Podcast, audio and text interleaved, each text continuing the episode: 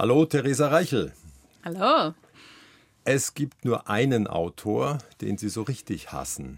Und da hilft ihm auch sein Nobelpreis nicht. Nein, Thomas Mann habe ich gefressen. Den finde ich ganz furchtbar.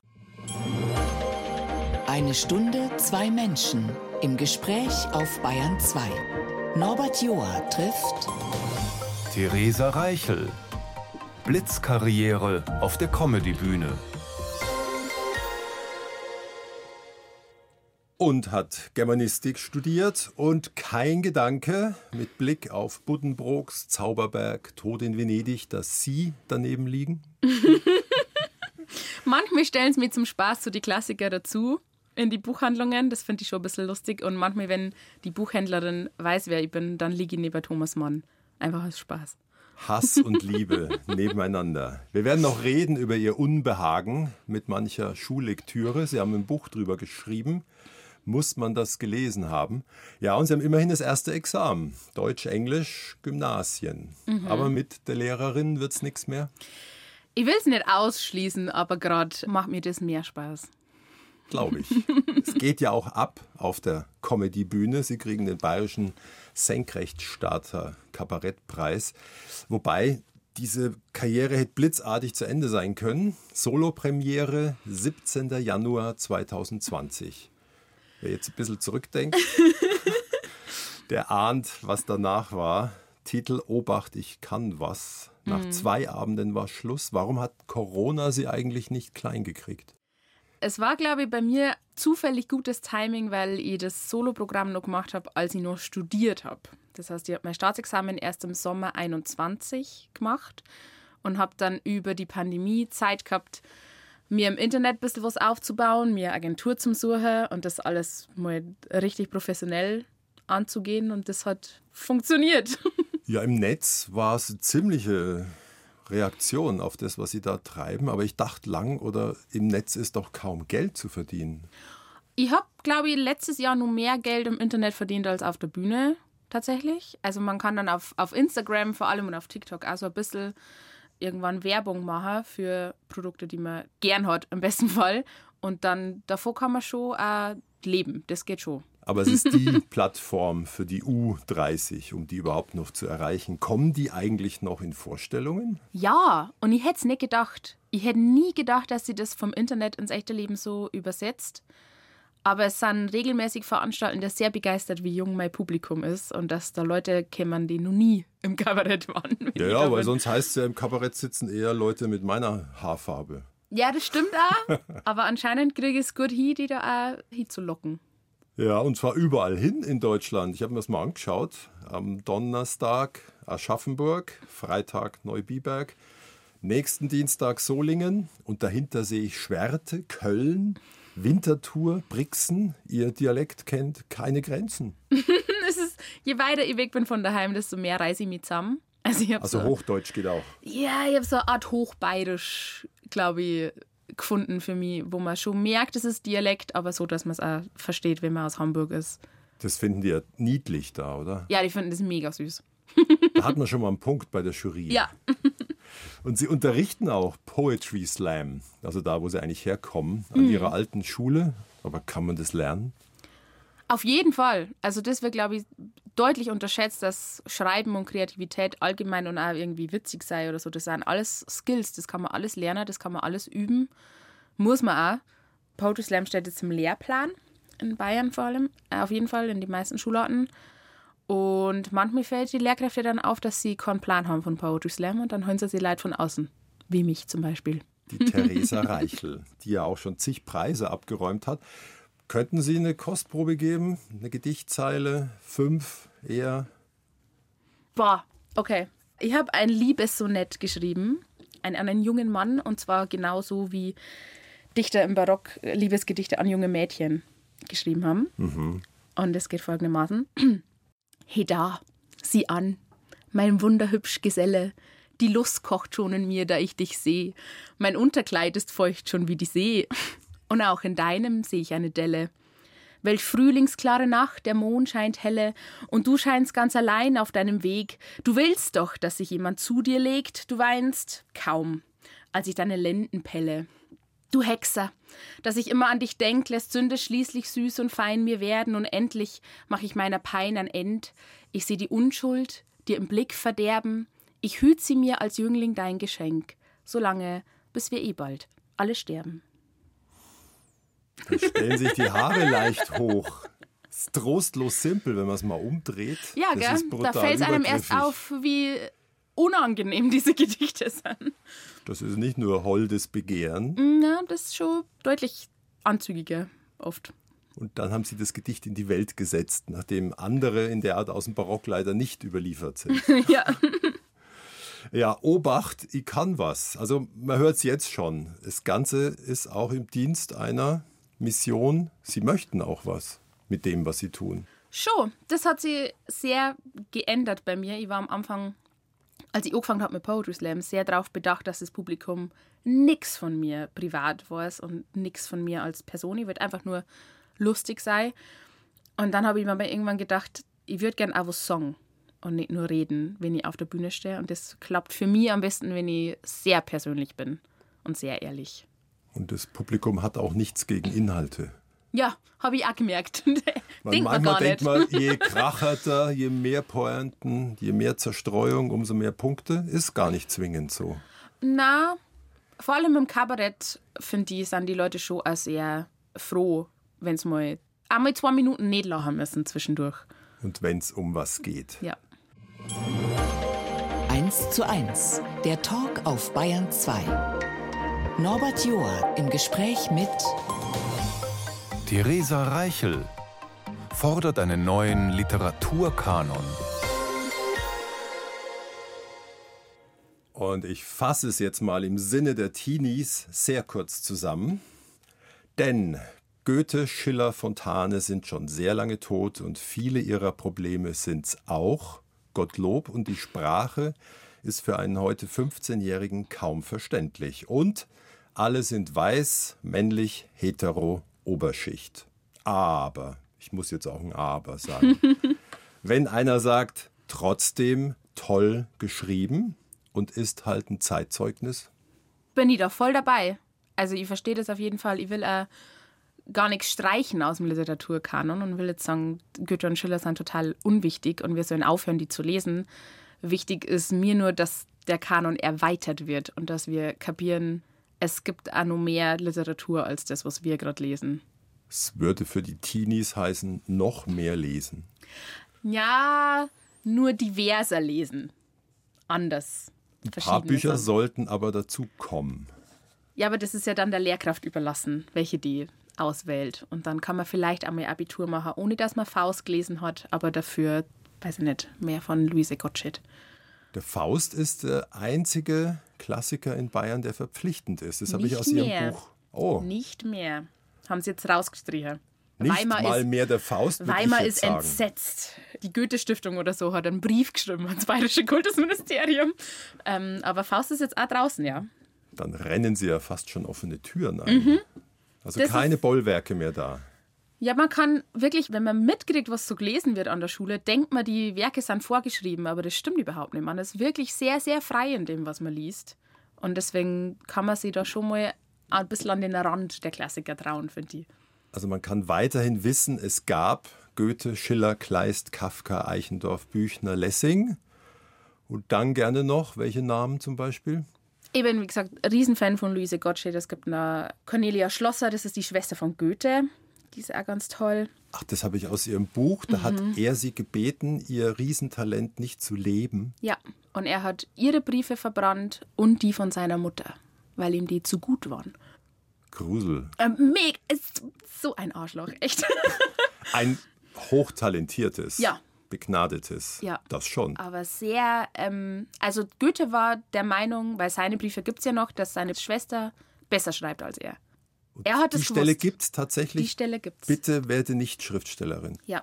Also es gibt die Briefe, das Buch von Goethe an seine Schwester ist dicker als alles, was wir von Cornelia Schlosser haben, gesammelt, weil er die verbrannt hat.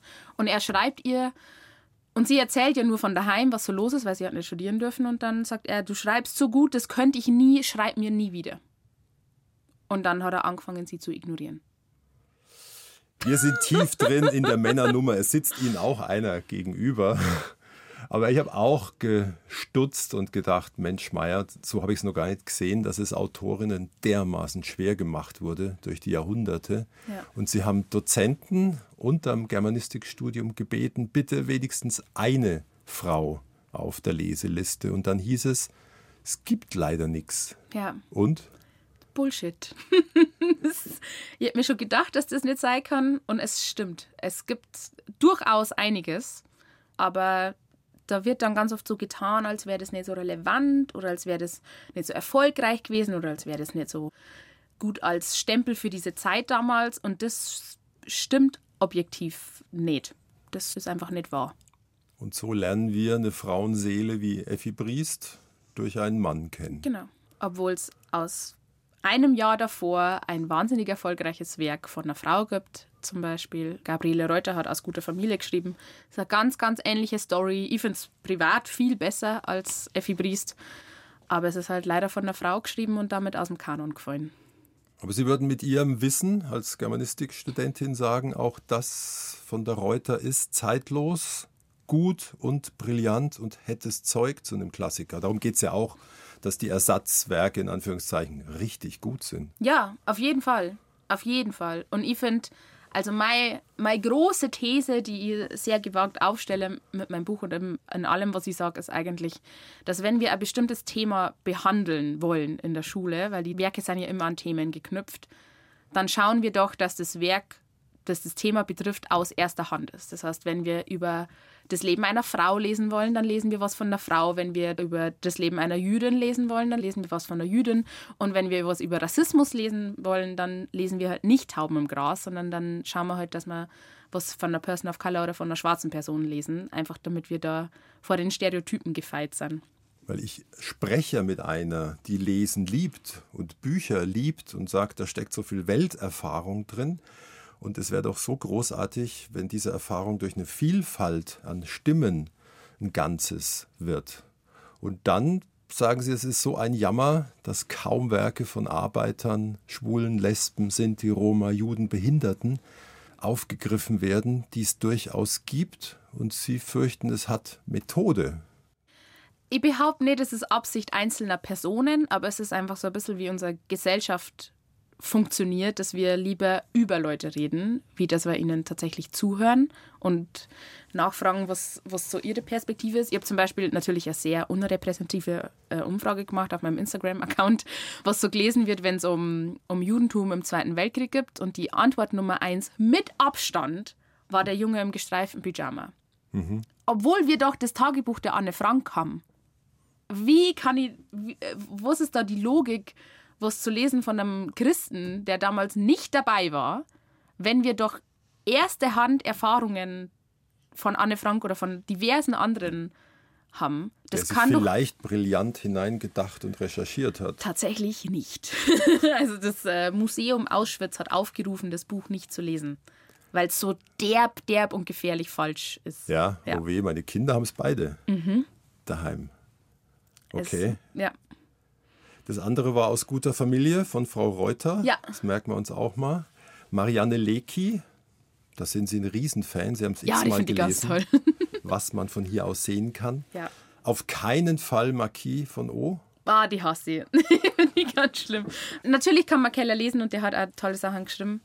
Aber ich finde, man sollte nicht in der Schule ein Werk lesen müssen oder vor allem junge Mädels zum Lesen geben, wo eine Frau ihren Vergewaltiger heiraten muss zum Schluss. Ganz egal, wie brillant es vielleicht sprachlich ist oder wie gut es in die ja, Zeit ganz passt. Ganz am Ende erhört und verzeiht sie ihm, glaube ich. Ja, no schlimmer.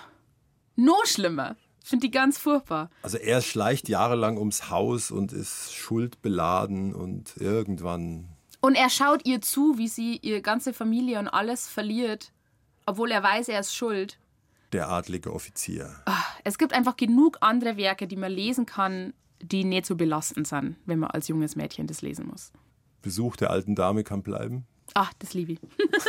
also es geht bei Ihnen hin und her. Ja, es ist natürlich. Das ist nicht weg mit dem alten Kram. Na, gar nicht. Es ist natürlich ja sehr viel private Meinung, einfach das schon AI. Aber es gibt eben durchaus mehr Werke, als wir denken. Und dann kann man vielleicht mal nicht die gleichen drei wie immer lesen, sondern schauen, was gibt es denn da sonst noch. Was vielleicht auch spannender ist und ein kleiner Tipp für die Lehrkräfte, ganz viele Werke, die unbekannter sind, da gibt es dann auch online keine Zusammenfassungen. Und da müssen die Kinder das tatsächlich lesen. Nicht Copy and Paste und was zusammen googeln. Da gibt es keine Playmobil-Zusammenfassung auf YouTube. Bei Ihnen gibt es am Ende Ihres Buches, muss man das gelesen haben, eine lange Werkliste aus jedem Feld. Ja. Also Frauen, Sinti, Roma, Juden, Behinderte, Arbeiter. Das kann man sich mal anschauen. Und Sie rufen zu einer kleinen Palastrevolution auf gegen Ende. Nervt euch euren Kanon zusammen. Die sollen jetzt wirklich in der Oberstufe anfangen zu diskutieren mit ihren Lehrern. Ja, und es funktioniert. Es funktioniert. Ich weiß, ich habe mindestens fünf Klassen davor bewahrt, die Marquise von O zu lesen. Weil nämlich die Mädels dann zu der Lehrkraft gegangen sind und gesagt haben, wir wollen das nicht lesen. Das triggert uns, das ist nicht in Ordnung, diese Story ist nicht cool. Und dann Ersatzwerke genannt haben und dann ist man als Lehrkraft natürlich auch dankbar, wenn man den Hauch einer Begeisterung spüren kann bei den Kindern. Und dann haben die was anderes gelesen. Ja, ist halt zwiespältig. Ich überlege gerade, Faust hat es dann auch schwer. Da gibt es ja das Gretchen und er ist ja deutlich älter. Ja, ist auch, ein bisschen sehr unangenehm. Wobei man da auch ganz viel richten kann, finde ich, wenn man sich traut, mal mit einzubeziehen, wer schreibt denn da gerade über wen. Also wir haben da Goethe, der zu dem Zeitpunkt irgendwie 50 war oder so, und er schreibt über ein 14-jähriges Mädchen. Ist es dann wie 14-jährige Mädchen san und denken und handeln oder ist es wie Goethe sich ein 14-jähriges Mädchen vorstellt, das gerne in die Kirche geht? Das ist ohnehin, glaube ich, Ihr Grundmotiv, dass Sie sagen, durch die Jahrhunderte wurden so viele Rollen und Menschenbilder transportiert aus einer kleinen Schicht. Ja. Oberschicht, Männer, wir reden über einen 1%-Bereich, Ja. der seine Weltsicht verbreitet. Ja. Wenn auch brillant geschrieben. Jetzt sagen manche vielleicht, vielleicht ist alles eh wurscht, die Teenager sind so geticktockt, die lesen eh nichts mehr. Ich glaube, also sie lesen natürlich weniger Bücher, da gibt es ja Studien drüber, das wissen wir, aber sie lesen insgesamt nicht weniger. Vor allem auf TikTok sind Bücher gerade wieder wahnsinnig im Kimmer. Also es gibt dieses ganze BookTok-Ding in jeder Buchhandlung, wenn Sie mal schauen, ist so ein Riesentisch, wo irgendwie draufsteht, TikTok made me buy it oder so, wo sie online Jugendliche über Bücher austauschen. Bücher sind nicht tot.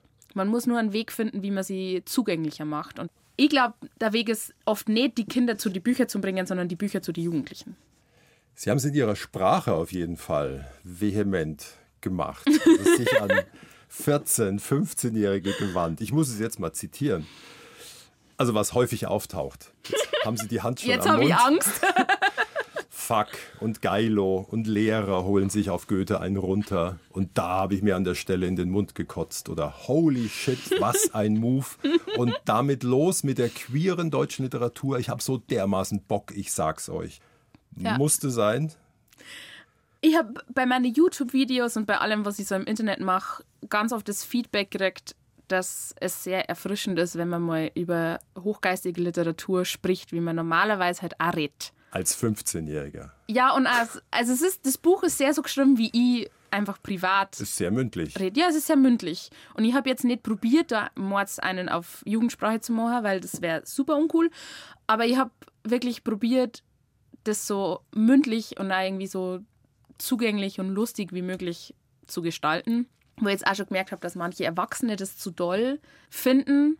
Also wie viele Texte Jugendliche lesen müssen, die für sie viel zu doll sind, dann kann man sich also auf Erwachsene einmal in die andere Richtung denken. Ja. Und lässt mal beiseite, was Thomas Mann zum Stil gesagt hätte. Ja. Bayern 2, 1 zu 1, der Talk und bei mir leibhaftig zu Gast Theresa Reichel, geboren im Juni 1996 bei Landau an der Isar im 500 Einwohnerdorf Haunersdorf. Yes. 13 Vereine laut Wikipedia, kann das sein? Ja, wir haben wahnsinnig viele Vereine bei uns. 500 Leute. Ja. Es sind an jedem Verein die gleichen Leute, aber es macht ja nichts. Okay. Sie waren selber Vorsitzende bei der Landjugend, haben Kinder trainiert für die Faschingstanzgruppe. Man kommt nicht aus oder man will's von Geburt an? Man kommt schon aus, wenn man mag. Aber ich habe immer sehr viel Spaß gehabt in der Dorfgemeinschaft, weil wir. Es ist wirklich, Haunersdorf ist ein wahnsinnig cooles Dorf und wir helfen echt alle zusammen. Und vor allem, wenn es ums Feiern geht, sind wir richtig am Start. Und da ist das klassische Jeder kennt jeden. Ja, ja, Im Guten wie im Schlechten. ja. Alle wissen alles. Passt. Oder auch nicht. Der Vater Zimmerer und Treppenbauer. Die Mutter macht mit, Bürokauffrau. Ja. Und der Bruder, Der ist Gitarrist. wow, Ja. Lebt davon. Zwei Künstlerkinder, meine armen Eltern. Aber alle wachsen sie auf in einer Art Bullabü. Schon ein bisschen. Schon ein bisschen. Wir gehen haben nach der Schule raus zum Spielen und sind halt dann wieder gekommen, wenn es dunkel wird. zum Spielen. Ja. Und Landau, das Kleinstädtchen, ist so zehn Kilometer weg. Ja, genau. Mit dem Radl geht's so. Boah, ich glaube, ich bin nie mit dem Radl nach Landau gefahren. Das ist der Bus oder der Ja. Papa. Ja. Und dann der Roller mit 16. Vespa? Ja. Okay. Aber vorher begann ja schon die Teenagerzeit mit 13. Teenagerin in Haunersdorf 2009. Kleider, Musik, was, Oh. was geht da? Ich war ein wahnsinnig trauriger Teenager. Schwarz. Ja, ich habe ganz viel, dann, als ich dann ans Gymnasium gekommen bin, habe ich so nur noch schwarz angezogen, sagt meine Mama. Und dann also diesen dunklen Kajal in der sechsten Klasse und so lilane Strähnen in die Haare. War die Oma begeistert. Ja, die Oma ist jetzt immer noch begeistert. Oma, es tut mir so leid, dass meine Haare immer noch blau sind. Aber sie hat sie gewohnt. Aber das Nasenpiercing ist raus, glaube ich. Nein, es ist nur da. Also Ah, es ist äh, okay. ganz unauffällig. Das liegt an meinen Augen. die lassen schon nach. Aber Ja. Schultheater, hat sie das ein wenig aufgebaut in Landau?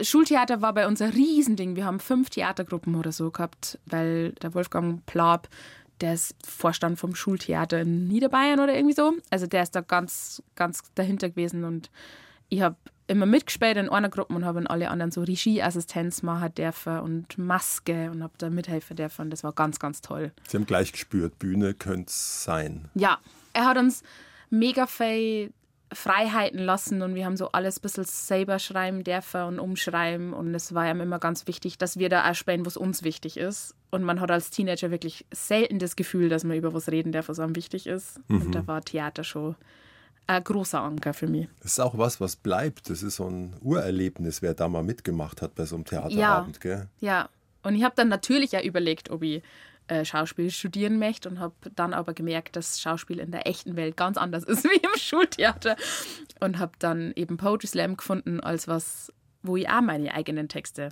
sagen darf. Aber Stichwort Texte. Sie haben mal gesagt, es gab kaum Kinderbücher daheim, weil der ältere Bruder, wie so viele Jungs, nahezu nichts gelesen hat. Ja. Sie wurden dennoch Bücherwurm, dank Bücherei Simbach Ja, und Gymnasium Landau Ja. und auch ein wenig Außenseiterin dadurch. Ich war nie Außenseiterin, ich war jetzt aber auch nicht sonderlich beliebt. Ich war halt so dazwischen irgendwie so. Ich war schon Klassensprecherin und so, weil meine MitschülerInnen auch gewusst haben, wenn es was zum Erledigen gibt, dann mache ich das und das passt und ich mache das gut. Aber ich bin immer so normal, glaube ich, einfach. Aber viel gelesen. gewesen. Ja, Ständig ein Buch in der Ja. Hand. Und gerne in die Schule gegangen. auch, ja, sehr untypisch. Ja. Und Ja. dann versteht man auch, hätten sich auch vorstellen können, Lehrerin zu werden. ja. Im Grunde auch auf einer kleinen Bühne vor 30 Jugendlichen. Ja, das ist mir jetzt im Nachhinein auch aufgefallen. Also ich glaube, es ist wirklich kein Zufall, dass so viele Leute aus dem Kabarett und aus der Comedy Lehramt studiert haben. Weil Lehramt schon das Nächste an der Bühne ist. In so einem bürgerlichen Rahmen jetzt nur, in Anführungszeichen. Showtime. Ja, man steht schon auf einer Bühne vorne. Man muss schon performen da. Aber das Publikum kann garstig sein.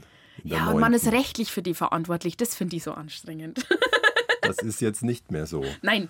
Es gab so ein bisschen vielleicht auch noch einen Schlüsselmoment, der es angeschoben hat. Der Tod des Großvaters, der hat wohl so eine Art Gedichtlawine ausgelöst. Ja, also mein Opa hat auch Theater gespielt und war Kirchenorganist und hat auch Gedichte geschrieben. Und meine Mama ist auch die, wenn irgendwo Geburtstag ist im Dorf, dann schreibt meine Mama einen Sketch oder meine Mama schreibt ein Gedicht und da habe ich das her.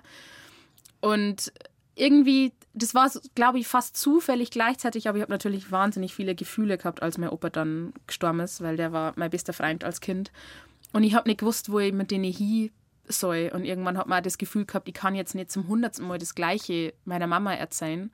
Und habe dann angefangen, alles aufzuschreiben und habe sehr, sehr viele traurige Gedichte geschrieben.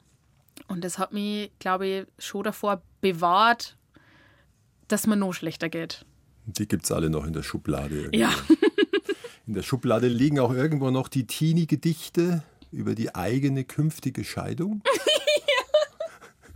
Ich Ich weiß nicht genau, warum ich das gemacht habe, aber ich habe ganz oft traurige Filme angeschaut und mich dann in diese Leid reindenkt. Oder also, wenn wir Gedichte gelesen haben in der Schule, habe ich mich da ganz oft so eingefangen in diesem Gefühl und habe dann, ich glaube, so gute 25 Gedichte über Scheidung geschrieben. Und zwar nicht, wie ich mir vorstelle, wie meine Eltern sich scheiden lassen, sondern über meine eigene Scheidung. So, wenn ich so 30 Jahre verheiratet bin und mir dann eines Morgens denke, na, das machen wir nicht mehr. Und da waren sie 16. Und dann war ich 16. Ja. Ja, das habe ich so gemacht als Teenager. Für eine, die viel traurig war, kichern sie jetzt vergnügt was weg. Ja, äh, ich bin jetzt in Therapie, das hilft. Okay. Das hilft. Ich war immer schon ein fröhlicher Mensch eigentlich. Aber ich habe auch, glaube ich, einfach als Teenager nicht so, ich habe einfach nichts aufzufangen gewusst mit diesen Gefühle und habe dann einfach auch beschlossen, ich mache das mit mir selber aus. Und das ist nicht gut. Das funktioniert auf Dauer nicht. Und nachdem Sie es gerade selber so offen angesprochen haben, es geht manches Mal auch tief hinunter. Ja, ja, Bis dahin, wo man nichts mehr fühlt. ja. Letztes Jahr war wirklich war schlimm zwischendurch und als ich dann eben die ersten Auftritte habe absagen müssen, weil Zähneputzen schon immer gegangen ist, hat mir dann Gott sei Dank meine Hausärztin, die ich eigentlich angelungen habe und gesagt habe, habe Kopfschmerzen und kann deswegen den Auftritt nicht machen, die hat es checkt und die hat mich gerettet letztes Jahr. Ja, man macht sich da, glaube ich, auch keinen Begriff, was so eine innere Stabilität, wie nötig die ist, um Ja. rauszugehen Ja. vor Leute. Und wie die Angst wahrscheinlich dann auch sich hochschraubt. Und äh, dann halt natürlich Pandemie und dann traut man sich nichts absagen, weil es haben ja eh so wenig Auftritte und gelangt mir dann mein Geld und komme mir dann nur klar. Und ich habe mich dann also wahnsinnig geärgert über mich selber, weil ich mir gedacht habe, jetzt darfst du dein Solo spielen vor 100 Leid und du hast keinen Spaß. Jetzt habe ich, ich bin im achten Jahr jetzt auf der Bühne beruflich und ich habe sechs Jahre gearbeitet, damit ich da hinkomme, wo ich jetzt bin. Und jetzt habe ich keinen Spaß. Das ist doch nicht, wie es funktioniert. Und dann habe ich Gott sei Dank aber ein sehr dichtes privates Netz, die mich da aufgefangen haben und die dann gesagt haben: so, du musst dir jetzt helfen, sonst hauen wir die. Schön, ja. dass Sie da sind und dass es so gut funktioniert anscheinend. Wir schwenken nochmal in unbeschwertere Zeiten Hm? zurück. Nach dem Abitur ein FSJ, sicher ganz sinnvoll. Danach Studium Deutsch-Englisch Regensburg und das fand ich schon interessant. Eine Freundin meldet sie an für einen Poetry Slam in der Melzerei Regensburg. Sie Ja. selber erfahren Tage davor davon. Ja. sie hat mich einfach angemeldet, sie hat nicht Bescheid gesagt und ich habe zwei Tage vorher den Newsletter gekriegt, wo ich dann schon drin gestanden bin im Line-Up. Mit Namen. Mit Namen. Und sie hatten keinen Text. Nein. Und dann habe ich es angerufen und habe gesagt, ich glaube, dass du spinnst. Und sie hat gesagt, ich glaube, dass du einen Text schreiben musst und hat aufgelegt. Und dann habe ich einen Text geschrieben. Zum Glück geschubst. Ja, und dann wollte ich da halt jeden Monat hier und wollte auf gar keinen Fall Eintritt zahlen. Also habe ich jeden Monat einen neuen Text geschrieben, damit ich auftreten kann. Und einen Preis nach dem anderen passiert. und irgendwann keine Lust mehr gehabt auf fünf Minuten. Und dann kam dieses Soloprogramm mit 23 Jahren. Mhm. Obacht, ich kann was. Aber es ist natürlich schon ein Schritt zum sagen, Klar. ich habe jetzt das Lehramt studiert und ich kann beim Staat arbeiten, aber ich mache mich selbstständig mit Witze. Zu Gast bei Norbert Joa. Theresa Reichel. Obacht, die kann was. So leicht abgewandelt ihr Soloprogramm-Titel. Und meist geht's noch um Bücher, Schminke, Feminismus und Internets. Das ist auch von Ihnen. Das sind meine Hobbys, ja. Bücher hat man vorhin. Wie verbindet man jetzt noch Schminke und Feminismus? Ach, ich finde, das kann einfach losgelöst voneinander existieren. Schminke ist einfach, das ist wirklich mein Hobby. Ich habe viel zu viel davon. Ich kaufe das sehr gern ein. Ich bin wahnsinnig gut informiert, was gerade rauskommt und was gerade gut ist. Und ich habe selten mehr Spaß, wie wenn ich einer Freundin von mir Schminke kaufen darf oder sie beraten darf oder sie schminken darf. Darf ruhig auch ein bisschen glitzern um die Augen. Ja, Wenn Alice Schwarzer sagt, seid dankbarer in puncto Feminismus, ihr jungen Dinger, wir sind ganz schön weit gekommen. dann bin ich natürlich dankbar, aber auch sauer, weil es immer noch nicht reicht. Auf welchem Feld haben Sie das größte Bauchgrimmen? Am meisten nervt mich, glaube ich, und macht mich wütend, wie unbewusst das alles passiert. Also wie oft ich dann erzähle was mir passiert ist. Und ich weiß, und alle anderen Frauen wissen auch, dass das passiert ist, weil ich eine Frau bin. Aber ganz oft, wenn ich das dann in einer größeren Runde erzähle, ist so, ja, aber woher möchtest du das denn wissen, dass das damit was zum Tor hat? Und dann denke ich mir, ja, das ist, weil du das nicht weißt, wie das ist. Ja, ich überlege gerade als Papa von drei Töchtern so eine Kleinigkeit nachts durch den Park. Ist gar keine Unmöglich. Kleinigkeit. Ja, Aber ich habe da mein Leben lang nicht dran gedacht. Ich bin Ja. ein Typ und fast zwei Meter. Ja. Ich nehme die Abkürzung durch den Park um Mitternacht. Ich nicht. und ich habe auch keine Kopfhörer auf. Also ich habe jetzt wirklich selten, passiert mir das nur, weil ich weiß mittlerweile sehr stark, wie man Gehör verschaffen kann und ich bin mittlerweile in einer sehr privilegierten Lage, wo man oft zugehört wird. Hallo an die Zuhörenden. ich habe über Ostern eine Mandelentzündung und Corona gehabt und war in zwei verschiedene Bereitschaftspraxen und bin von den Ärzten nicht ernst genommen worden mit meinen Schmerzen. Naja, Und das- doch nicht, weil sie eine Frau sind. Doch, Ach, es gibt Studien, die beweisen, dass wenn Männer und Frauen in, ins Krankenhaus kommen mit den gleichen Symptomen oder zum Arzt gehen, dann kriegen Frauen Beruhigungsmittel und Männer kriegen Schmerzmittel. Und ich bin da wirklich gesessen, ich habe geweint und ich habe gesagt, ich habe Halsschmerzen, die ich nicht aushalte. Ich kann nicht essen, ich kann nicht schlafen, ich kann nicht trinken, ich kann nichts machen. Und er wollte mich heimschicken mit, ja, dann trinken Sie doch Tee. und, Und Sie er hat- meinen, Er hat mir nicht in den Hals geschaut. als Thomas Reichel, Wäre das anders gewesen. Man wird einfach, vor allem wenn es um Schmerzen geht, wird man als Mann deutlich ernster genommen als als Frau. Sie haben auch mal gestreift, dass auch die woke Kabarettszene ganz schön Nachholbedarf hat. Das sind nicht alles aufgeklärte Feministen. Kabarett merkt man halt, dass es ein sehr, sehr altes Feld ist und auch einfach sehr männliches Feld ist. Und dass da ganz viele Leute gewohnt sind, dass sie wirklich komplett sagen können, was sie wollen, ohne dass sie irgendeinen Gegenwind kriegen. Ein Promi, dessen Name nicht genannt sein soll oder auch wird im Ja. Buch, das ist nicht Voldemort, der hat angeblich, und das ist gar nicht so lange her, zu Ihnen gesagt, äh, hinter der Bühne, Ja, er hat zu mir gesagt, ich merke mir nicht, wie du heißt. Ich nenne dich einfach Baby. Und ich habe gesagt, das äh, glaube ich nicht. ist auch nicht lustig. Na, überhaupt nicht. Oder hat er es verrutscht lustig gemeint? Das kann schon sein, aber ich finde, das macht in dem Fall keinen Unterschied. Also, wenn ich mich mit Namen vorstelle und die Antwort ist, ich merke mir das eh nicht, dann weiß ich schon, wo ich stehe bei der anderen Person. Und dann kann ich zumindest so da, als würde ich die andere Person ernst nehmen. Und das ist ein bekannter Name. Schon. Und obendrein ist man dann vermutlich die eine junge Frau im Line-Up, wie es Genau. so schön heißt. Ja. Und dann steht man da also ein bisschen auf verlorenen Posten rum, weil man hat dann, man hat meistens zwei Möglichkeiten, wenn sowas passiert. Entweder man macht ein Fass auf und macht sie unbeliebt und zieht die Stimmung runter, oder man schluckt es halt runter. Und dann gibt es tatsächlich noch vereinzelt den älteren Veranstalter, in dessen Greifweite man nicht kommen sollte. Also es gibt gewisse Leute, wo wir wissen, dass das gefährlich ist, wenn ich da allein hinfahre. Und die gibt es im, im Poetry Slam genauso wie im Kabarett. Das ist überall das Gleiche, wo man einfach weiß, oder wo mir zum Beispiel gesagt worden ist, als ich nur U20 war und ganz frisch im Poetry Slam, so der und der und der nicht hier. Das ist gefährlich. Finster. Ja. Ich weiß, dass Ihnen sehr am Herzen liegt die geschlechtergerechte Sprache. Jetzt gab es ja jüngst vor Wochen diese große Umfrage von YouGov, also repräsentativ zum Gendern, empfinde ich als persönlich unwichtig. Männer 71 Prozent, Frauen 68 Prozent. Ja. Verstehen Sie es? Dass eine große Gruppe vielleicht auch in Haunersdorf, dass es nicht Ihr Tagesthema heute ist. Voll. Ich verstehe auch wirklich nicht, warum sie die Medien am Gendern so aufhängen. Weil es so mittlerweile mach's oder mach's nicht. Aber also Interessant, dass die Frauen und Männer fast gleich auf sind mit ist nicht so wichtig. Ja, es ist auch nicht wirklich, ich verstehe nicht, warum das so dieses Riesending ist, aber ich kriege zum Beispiel unter Videos von mir Hasskommentare, weil ich gender.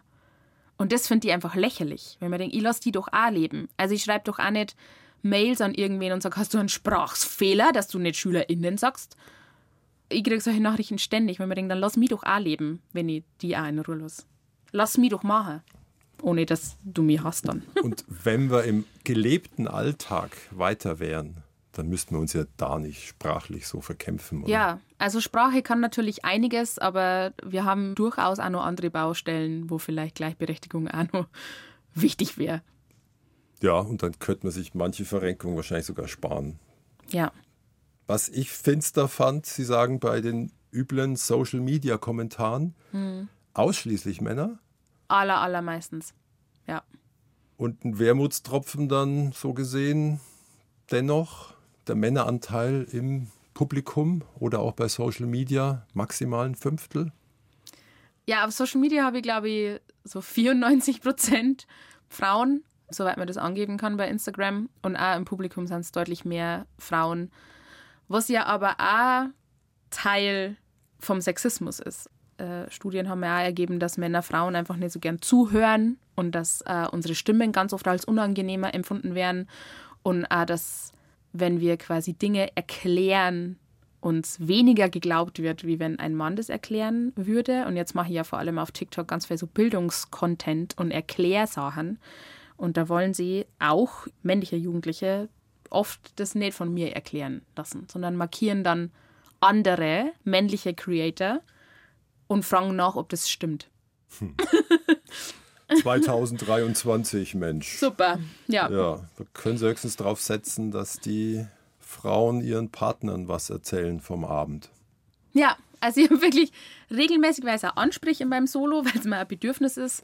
Dann die, die Boyfriends, die mitgeschleift worden sind und die dann kämen und sagen, du hast komplett recht, meine Freundin hat gesagt, ich muss mitkommen, aber ich habe es wirklich lustig gefunden und ich verstehe, was du meinst. Und dann bin ich so, ja, wieder einen kleinen Gewinn gemacht halt. Damit es nicht nur Predigen vor Konvertierten ist. Ja, Aber Sie sind hoffnungsvoll, was zu bewegen, auch im Netz. schon. Ich möchte aber einfach zeigen, dass man wütend sein darf. Das ist, glaube ich, so mein Nummer eins Ding. Man darf das alles unfair finden, weil es unfair ist. Und man darf wütend sein und man darf kollektiv wütend sein, weil das bestärkt uns ein bisschen drin. Und ich lese natürlich ganz viele Studien und Bücher und so weiter und die machen mich unglaublich wütend. Aber es bestätigt mich halt auch drin, dass ich eben nicht übertreibe. Ich bin nicht hysterisch. Ich bin nicht einfach sauer und hasse alle Männer, sondern es ist einfach Fakt, ganz viel. Es ist noch ein weiter Weg zu gehen. Und ich fand es ja interessant von Ihnen, Sie sagen, das MeToo war sicher ehrenwert, hat viel angestoßen. Aber solange mehrheitlich die Männer nicht anderen in die Parade fahren mit bestimmten Sprüchen oder sie von irgendwas zurückhalten, kommen wir nicht weiter. Ja, Also Frauen melden und stehen auf ist das eine. ja. Es ist halt, wenn man diese ganzen Bewegungen anschaut, Margarete Schukowski hat es äh, sehr schön gesagt, dass es immer wieder so, schaut's meine Wunden an. Frauen stehen immer wieder auf und sagen, das sind meine Wunden, da haben die her. Und es ist ja aber eben Teil vom Problem, dass uns nicht zugehört wird. Und dass wir nicht ernst genommen werden. Das heißt, wenn dann ein sexistischer Witz gemacht wird oder so, braucht es einen anderen Mann, der sagt, das ist nicht witzig, das kannst du nicht sagen. Oder was hast du da gerade gemacht? Hast du dir auf den Arsch gelangt? Mach das nicht. Und die da auch sauer wären. Für uns. Wir brauchen die. Und es äh, wird statistisch reichen, wenn einer in zehn das macht. Was bedeutet, wir haben nicht mal einen in zehn auf unserer Seite. Und das ist echt traurig. Aber mit Blick auf die junge Generation bin ich ganz hoffnungsvoll. Ja, ich habe echt, ich liebe äh, Jugendliche im Internet, denen zu zum Schauen, wie man, wie ich sagen würde privat, they take no shit. Denen ist alles so ein bisschen wurscht, was auch sehr traurig ist, weil es einfach äh, am Standpunkt der Welt und der Umwelt liegt, aber die haben gar keinen Bock mehr, irgendwas zum Akzeptieren. Und das finde ich sehr löblich und sehr gut. Bayern 2, 1 zu 1 der Talk und bei mir ist heute Theresa Reichel, Kabarett, Comedy, Shooting Star, gerade mal 26 Jahre alt, Bayerischer Kabarettpreis im November wird er verliehen. Mensch, Meier, wohin soll es denn noch gehen? Ich habe keine Ahnung. Ich, ich bin eh gerade schon so ein bisschen überfordert mit allem, was passiert und probiere einfach das äh, sehr zu genießen und mich nicht so dran aufzuhängen, was der nächste Schritt ist erstmal. Weil Sie vorhin vom Leben basteln gesprochen haben. Ich habe einen der ältesten Artikel über Sie und die sind jetzt gerade mal sechs Jahre alt, weil Sie halt 26 sind. Ja, die ganzen anderen hat nur meine Mama ausgeschnitten im Familienalbum.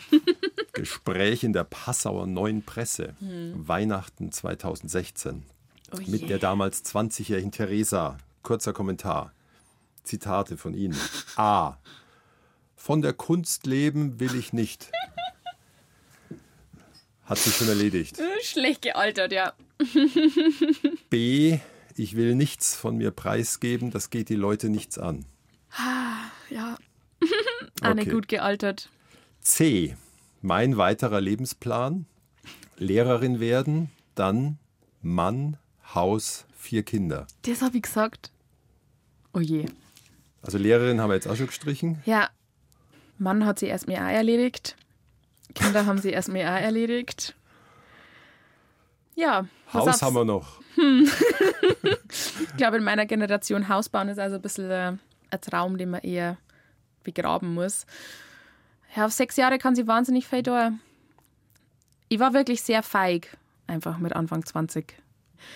Weil ich einfach nicht gewusst habe, dass man Mittelstandskünstlerin sein kann. Also man hat das, ich finde, man hat das so im Kopf, entweder man hat dann den großen Durchbruch irgendwann oder man macht halt dann irgendwann einen normalen Beruf. Aber die meisten KünstlerInnen sind ja einfach Mittelstandsmenschen, die so ganz okay normal Geld verdienen und das passt.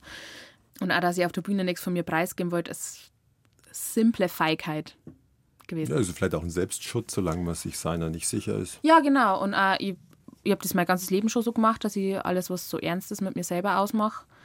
Und ich habe gedacht, das äh, ist bestimmt super gesund und das passt so. Und habe aber dann so viele inspirierende Menschen auf die Poetry Slam Bühnen gesehen, die sie wirklich aufreißen auf der Bühne. Und habe mir dann gedacht, hui, das ist, so kann man es natürlich auch machen. Und die letzte Schleife der Passauer Neuen Presse gegenüber, im katholischen Landkreis letztlich. Mann, Haus, vier Kinder. Ja, man weiß ja zum Beispiel, also ich habe zum Beispiel bis sie 23 war nicht gewusst, dass ich nicht hetero bin. Gar nicht, weil das irgendwie schlimm gewesen wäre, sondern weil es einfach nicht zur Debatte stand. Und dann habe ich letztes Jahr irgendwann meine Eltern erzählt, dass ich eine Freundin habe und meine Oma auch. Und meine Oma hat geantwortet und das finde ich so lustig. Meine Oma hat gesagt, bist du jetzt eine Schwule? und ich habe gesagt, ja. ja, Oma. Aber es passt. Und dann hat sie gesagt, bist du glücklich? Ja. Und dann hast du noch gesagt, aber Kinder. Ich gesagt, das können wir dann immer noch schauen, wenn es soweit ist. Die Liebe strahlt über allem. ja. Die Oma fand die blauen Haare ja auch einst schrecklich. Und der Kirchenaustritt, da musste ich lachen. Stimmt es, den hat sie erst nach ihrem Tod erlaubt? Ja, das hat es von sich aus erzählt. Ich weiß gar nicht, wie es da drauf gekommen ist, aber wir sind bei ihr gesessen und sie hat irgendwie gesagt, dass sie zu meinem Bruder und mir, dass sie das schon versteht, wenn wir aus der Kirche austreten wollen, aber dass wir doch bitte warten sollen, bis sie tot ist, damit ihr Seelenheil nur gerettet ist. Und das dann machen sie gesagt, auch. okay, dann machen wir das so. Wie alt ist sie jetzt? 88. Ja, möge sie noch lange bleiben. Ja, bitte bleibt mal da, Oma. Ich hab die gern. Ich schaue noch kurz auf ihren Unterarm. Irgendwo habe ich was gelesen von Tattoo vom Abitur. Schreibfeder, Theatermaske, Kreuz. Tatsächlich. Ja, das habe ich mir mit 18 tätowieren lassen. Weil ich gedacht habe, das sind die drei Sachen, die mich ausmachen. Schreibfeder, Theatermaske, Kreuz. Ja. Das Kreuz ist aber weniger katholisch gesehen als so als Andenken für meinen Opa und für meinen anderen Opa und für die von ganze. dem sie einiges haben. Aber es Genau. könnte lebenslang gelten. Schon. Also es hat sich jetzt mehr bewahrheitet, als ich gedacht habe mit 18. Und jetzt ist das mein Beruf geworden. Wer hätte es gedacht? Oben entdecke ich noch was Kleines. Ich habe diesen Spruch, ich werfe wie ein Mädchen und damit meine ich, dass ich treffe. Und das ist dieses Mädchen, Ah, das da ein Messer wirft. und voll ins Schwarze auf der Yes. Zielscheibe gegenüber. Ansonsten zelebrieren Sie kein Fernweh, gern daheim, Pflanzen umtopfen, einen Film zum x-ten Mal sehen, keine Lust auf Abenteuer. Ja. Ich Sie sind erlebe schon 26. Ja, aber ich erlebe privat gern gar nichts. Ich bin richtig gern daheim. Privat wirklich, ich schaue am liebsten Filme, die ich schon auswendig kenne. Und sprechen dann mit. Ja, und topfe meine Pflanzen um. Und das war's. Aber es bleibt beim schwerstmöglichen Ziel. Ich versuche, der Mensch zu sein, den ich in meiner Jugend gebraucht hätte. Ja, weil das hätte man vielleicht geholfen, wenn ich gesehen hätte, man darf so sein, wie ich bin. Weil ich hab immer gedacht, man darf das nicht. Ist vielleicht für Ihre Eltern auch ein bisschen zwiespältig, das zu hören. Ne? Ja, es ist auch wirklich, ich habe mit meinen Eltern da auch drüber geredet. Das ist jetzt nicht so, als hätten meine Eltern mir gesagt, das und das ist verboten und das darf man nicht, sondern es ist einfach, man kriegt es so mit. Man hat einfach. So hat es zu sein. ja, genau. Es ohne ist, dass es einem reingewürgt wird. ja, ja, ja. Meine Eltern haben immer wirklich. Ich habe aufs Gymnasium gehen dürfen, obwohl meine Grundschullehrerin gesagt hat, ich soll das nicht machen. Ich habe Lehramt studieren dürfen. Sie haben mir meine Theatersachen machen lassen. Meine Eltern haben mich nie aufgehalten mit irgendwas. Ich habe kurz Ärger gekriegt, als ich meinen Nebenjob gekündigt habe, damit ich mehr Poetry Slam machen kann. Aber auch da haben sie mir einfach vertraut. Meine Eltern haben wirklich ein Riesenvertrauen in meinen Bruder und mich und haben einfach gesagt, ihr macht's das schon, so dass es für euch passt. Mhm. Aber man kriegt das einfach alles so ein bisschen suggeriert. Das ist so.